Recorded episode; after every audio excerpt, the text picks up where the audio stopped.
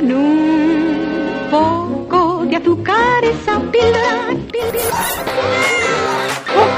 Hoy te vamos a hablar de una de las consultas más frecuentes en nuestro centro veterinario. Bienvenidos a nuestra píldora veterinaria número 19, el prurito o picor. Antes de nada, vamos a empezar definiendo qué es el prurito, que es una sensación molesta e irritante que incita al rascado. El umbral prurítico es el nivel de picazón a partir del cual el paciente se da cuenta de que le pica y comienza a rascarse.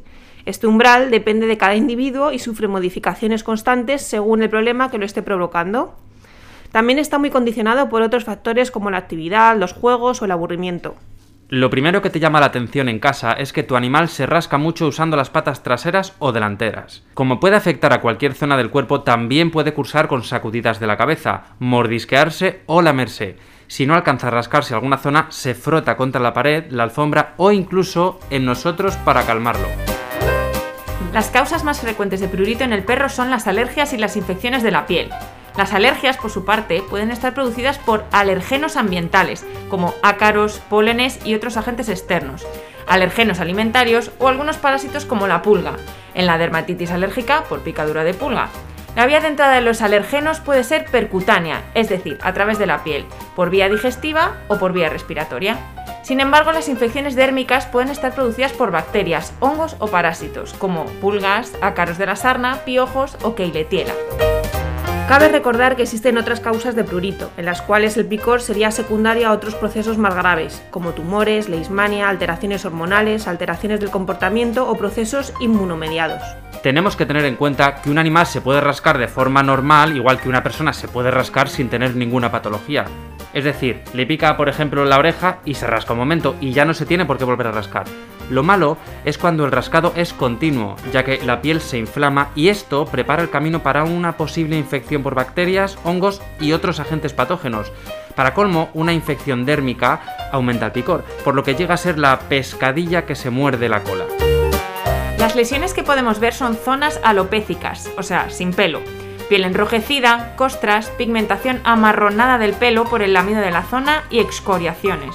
El sistema inmunitario tiene una buena memoria, por lo que a veces y dependiendo de la causa, el prurito es incurable. No obstante, para garantizar que la calidad de vida del perro no se vea reducida, es muy importante que siga un tratamiento de por vida y que exista una buena cooperación entre el cuidador y el veterinario. Para la realización de la mayoría de las terapias específicas es necesario conocer la causa que está produciendo el picor. Es por ello por lo que el tratamiento deberá ser instaurado por un veterinario, el cual determinará la causa del picor según los síntomas clínicos del animal. Si la causa es una alergia alimentaria, habría que eliminar de la dieta del paciente aquellos componentes que causan el problema. Esto se puede lograr utilizando ingredientes a los cuales el paciente no es alérgico o administrando dietas de proteína hidrolizada y no piensos monoproteicos o el típico pienso de salmón que todos conocemos. En estos pacientes también es conveniente aplicar todas las medidas generales de manejo de un perro alérgico, es decir, medicamentos contra el picor, baños terapéuticos, control de las infecciones secundarias. En otros casos, el paciente puede ser candidato a inmunoterapia, es decir, vacunarle frente a lo que sea alérgico, para lo cual sería indispensable reconocer los alérgenos involucrados en su cuadro clínico mediante las pruebas de alergia mental. La vacuna supone una terapia específica frente al problema y siempre que se pueda supondrá la mejor solución para el animal. Si la causa del picor es parasitaria, habrá que usar algún producto que nos asegure su erradicación, así como hacer un control a largo plazo de ectoparásitos, es decir, parásitos externos. En el resto de enfermedades en las cuales el picor es secundario, habrá que instaurar tratamiento para la causa que lo esté produciendo.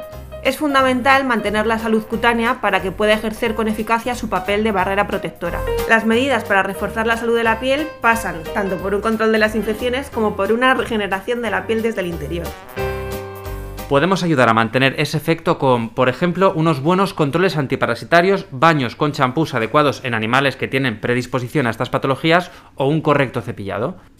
También es fundamental para el mantenimiento de una piel en buen estado dotar de una alimentación adecuada que ayude a mantener el equilibrio hídrico cutáneo, la capa lipídica y un buen equilibrio de los ácidos grasos es fundamental en el mantenimiento de la piel en buen estado. La regeneración de la piel y la reducción del umbral de prurito con la dieta ha resultado muy exitosa en la práctica clínica dermatológica, especialmente en pacientes con dermatitis atópica, donde la cantidad y la composición lipídica está afectada.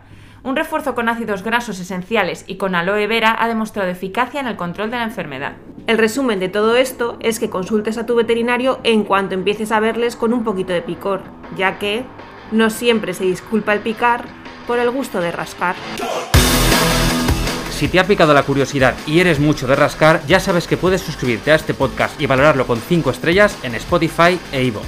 Nos vemos en centroveterinariopacífico.com.